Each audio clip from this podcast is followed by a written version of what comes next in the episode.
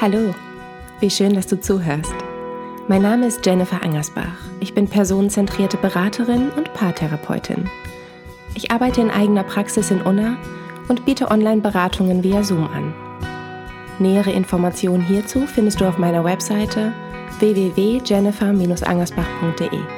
Dort findest du auch das Skript zur aktuellen Folge.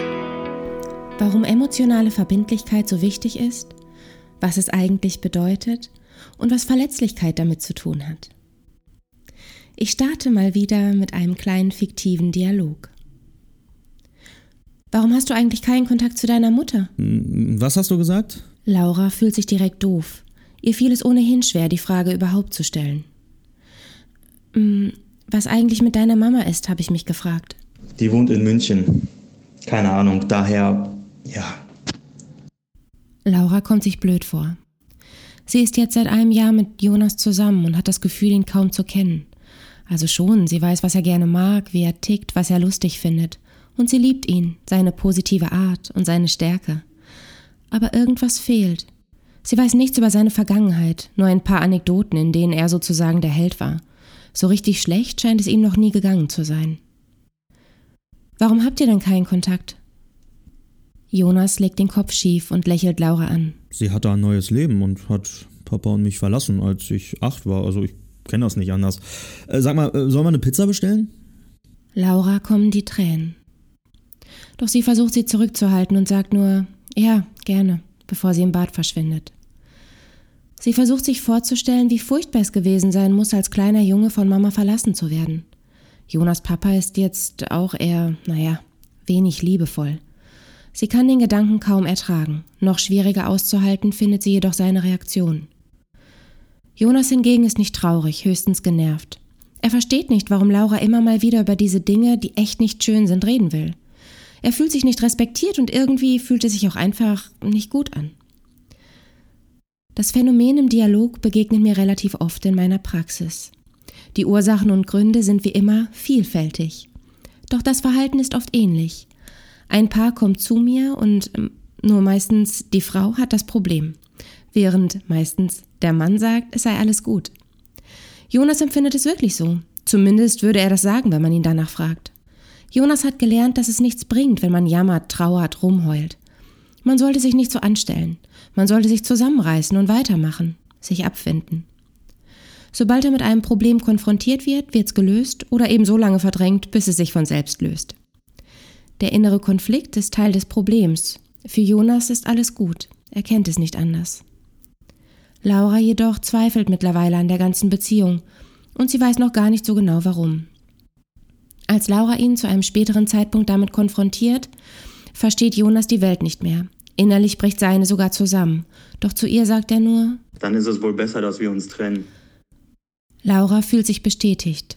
Er liebt sie also nicht. Für ihn ist die Beziehung also nicht so wichtig. Jonas Verhalten kann verschiedene Ursachen haben, deren Ursprung oft in der Kindheit liegt. Die Angst vor zu viel Nähe, weil man früh jemanden oder etwas verloren hat und nicht verstanden hat, wieso. Die Angst vor Abhängigkeit, weil man entweder gehört oder erlebt hat, wie hilflos sich Abhängigkeit anfühlen kann.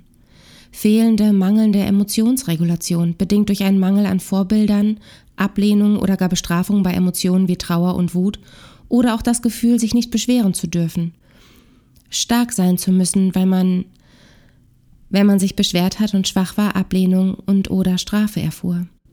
Ein Mangel an Selbstwert, aber auch andere Ursachen oder eine Kombination daraus sind denkbar. In dieser Folge möchte ich weniger auf Jonas eingehen, auf die Gründe und Ursachen, beziehungsweise ich komme da gleich auch nochmal zu, verlinke aber gerne ein paar Beiträge in dem Skript auf meiner Internetseite.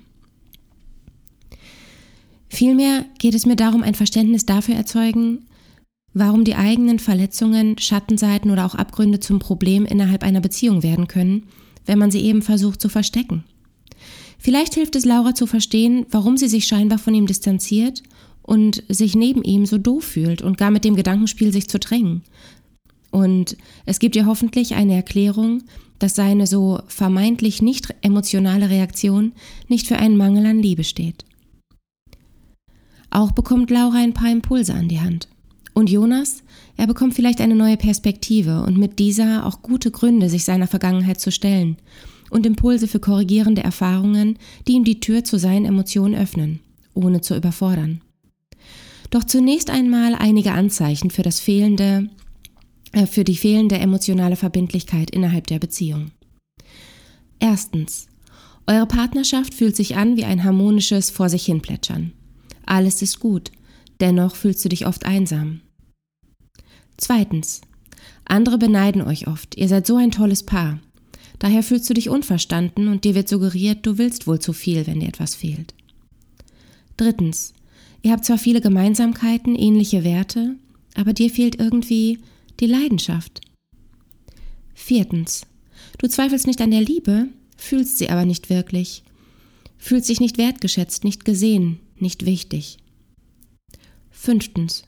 Du fragst dich manchmal, wie gut ihr einander kennt und hinterfragst, ob es bei der Liebe um dein Sein geht oder vor allem um die funktionierende Beziehung. Sechstens. Das, was das Außen sieht, ist fast identisch mit dem, was passiert, wenn niemand da ist. Es fühlt sich oberflächlich an, fast aus austauschbar. Wenn dir diese Aussagen bekannt vorkommen, kann es darauf hindeuten, dass emotionale Verbindlichkeit fehlt. Aber was ist damit überhaupt gemeint?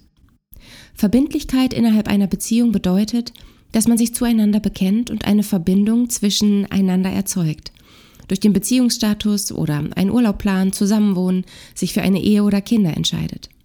Wir begeben uns, ganz platt ausgedrückt, in eine gegenseitige Abhängigkeit. Man entscheidet sich für etwas Gemeinsames und natürlich gibt es auch hier Abstufungen.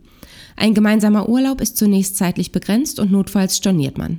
Eine gemeinsame Wohnung ist da schon verbindlicher und geht mit mehr Abhängigkeit einher und auch mit größeren Konsequenzen, wenn man scheitert. Was genau also Verbindlichkeit bedeutet, war dir vielleicht auch schon vorher klar. Aber was hat es mit der emotionalen Verbindlichkeit auf sich?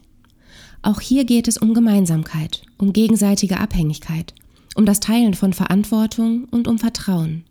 Wenn ich einen gemeinsamen Urlaub buche, dann kann ich den immer noch stornieren. Aber wenn ich meine intimsten Gefühle mit jemand anderem teile, dann gibt es keine Stornierung. Ich teile etwas, was ich nicht zurücknehmen kann und auch nicht rückgängig machen kann. Ich signalisiere hierdurch, ich vertraue dir. Ich zeige dir meine wunden Punkte, weil ich weiß, dass du mich nicht verletzen wirst. Ich zeige dir auch meine Schattenseiten, meine Schwächen, weil ich dich manchmal brauche. Ich teile meine Ängste mit dir und gebe dir mit all dem auch eine Verantwortung für mich, für meine Gefühle, meine Erfahrungen und mache mich angreifbar und verletzlich.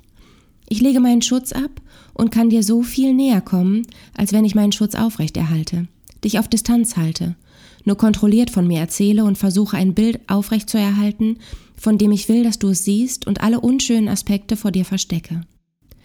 Du siehst mich in Gänze, mich als Mensch, mit allem, was dazugehört, meine Schwächen und Stärken, meine Ängste, meine Anstrengung.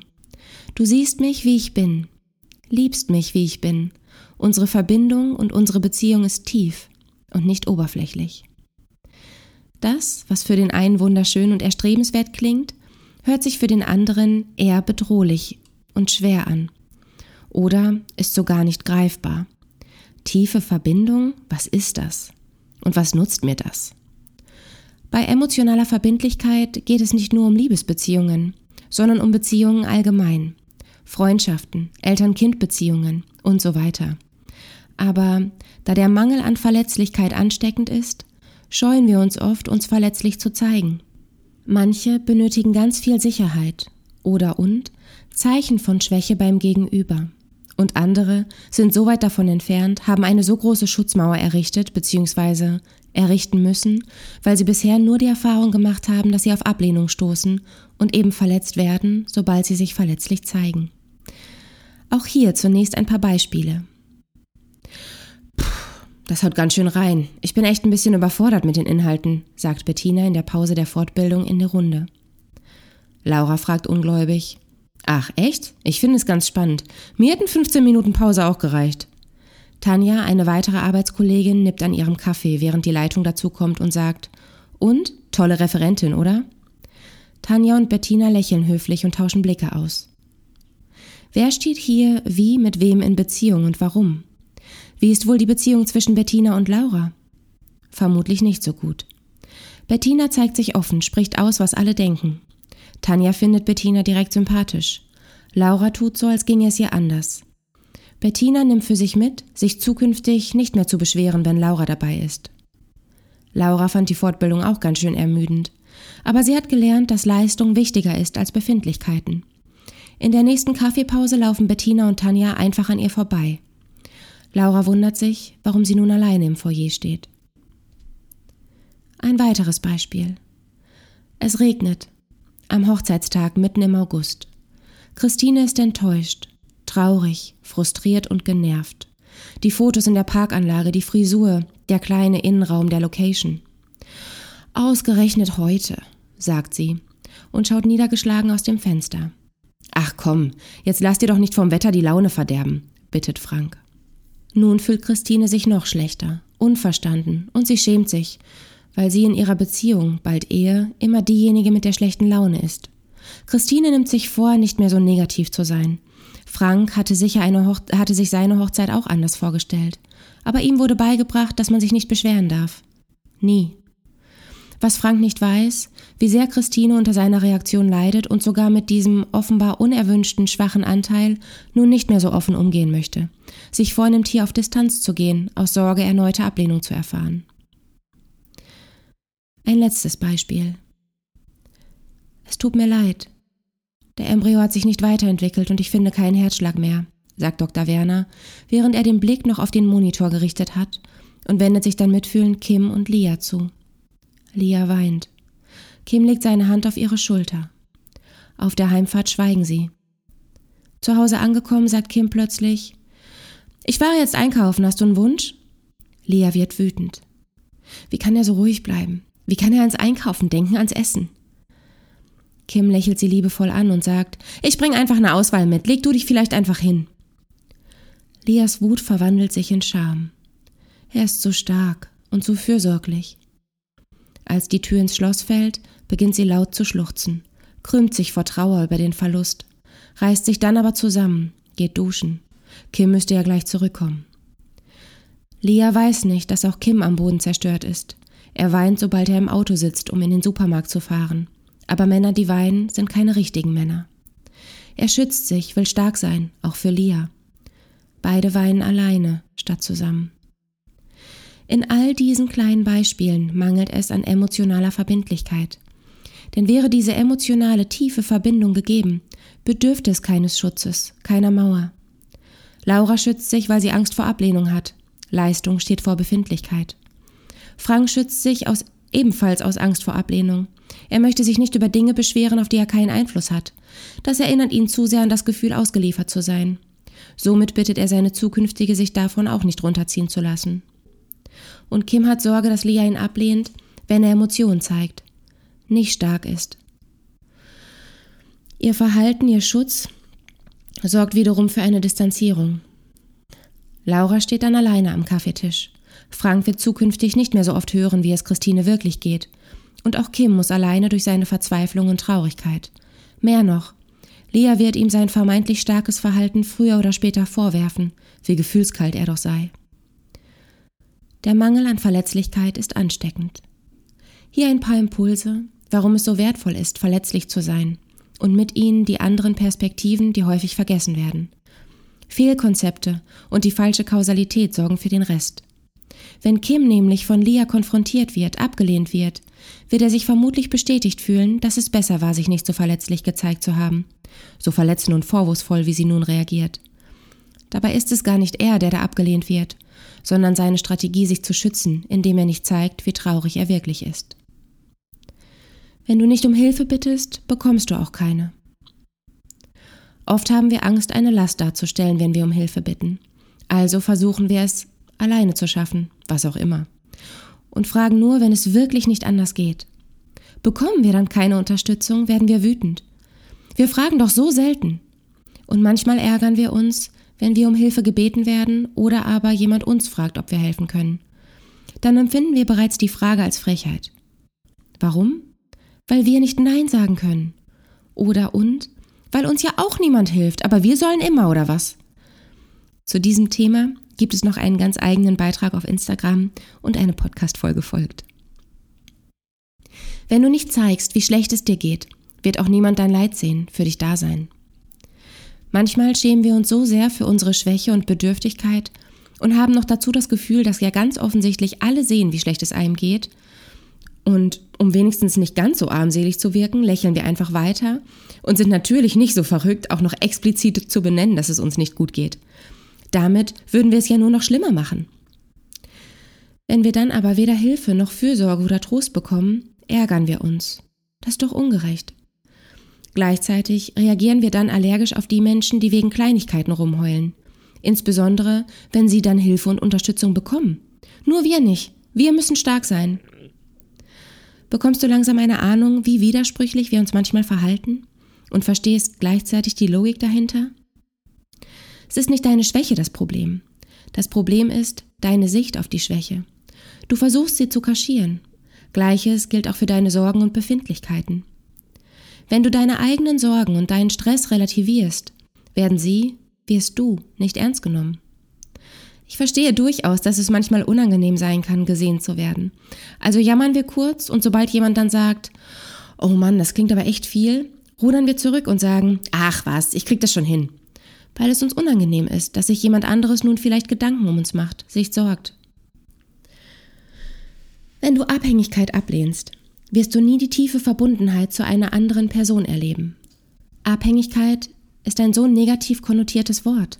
Dabei geht es in Freundschaften und Beziehungen eigentlich nicht um diese existenzielle Abhängigkeit. Vielmehr geht es darum zu signalisieren, dass man einander ab und zu braucht. Klar kannst du den Schrank alleine tragen. Aber wenn du um Hilfe bittest, signalisierst du ja nicht, dass du das nicht kannst. Du signalisierst ja nicht, dass du nicht lebensfähig ohne den anderen bist. Und es ist auch kein Eingeständnis, dass du den Schrank nicht alleine tragen kannst. Du kannst dich auch selbst befriedigen.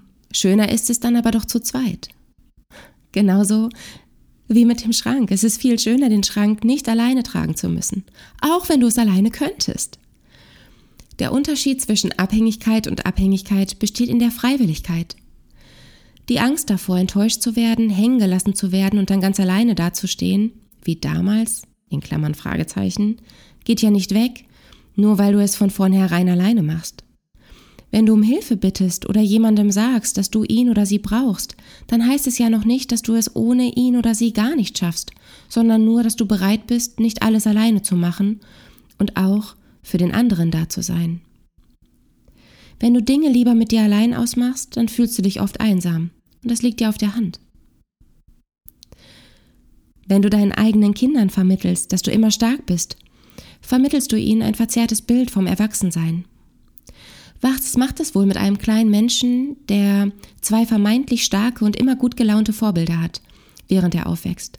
Vermutlich wird dieser Mensch sich schämen, sobald er feststellt, dass er oder sie nicht so stark ist wie seine vermeintlich perfekten Eltern und sich dann ebenfalls hierfür ablehnen. Als Eltern sind wir Vorbilder. Uns wird nachgeeifert. Und möchtest du, dass deine Kinder einen ähnlich hohen Druck verspüren wie du aktuell? Dann erlaube ihnen, dich so zu sehen, wie du bist, mal stark, mal schwach, traurig und glücklich. Wenn du deine Emotionen nicht zeigst, alles immer nur halb so wild ist, du es auch alleine schaffst und niemanden brauchst, wie wertvoll fühlst du dich? Glaubst du all das nicht verdient zu haben? Wer hat dich angesteckt, dir das beigebracht? Wer hat dich so verletzt? Sich selbst verletzlich zu zeigen, sorgt nicht nur dafür, dass die Verletzungen auch versorgt werden, sondern hilft auch anderen zu heilen. Was hilft konkret? Ich muss selbst lachen bei der Frage. Kommen wir zurück zu Jonas. Sich der Funktion von Verletzlichkeit und emotionaler Verbindlichkeit bewusst zu werden, ist Schritt 1. Danach gilt es behutsam und intrinsisch die Fehlkonzepte und Fehlverknüpfungen sowie die negativen Erfahrungen zu korrigieren. Dies wiederum bedarf ausreichend Sicherheit und Vertrauen. Im Idealfall spricht er mit Laura offen über seine Sorgen und sein Unwohlsein, bezogen auf seine Gefühle und Empfindungen.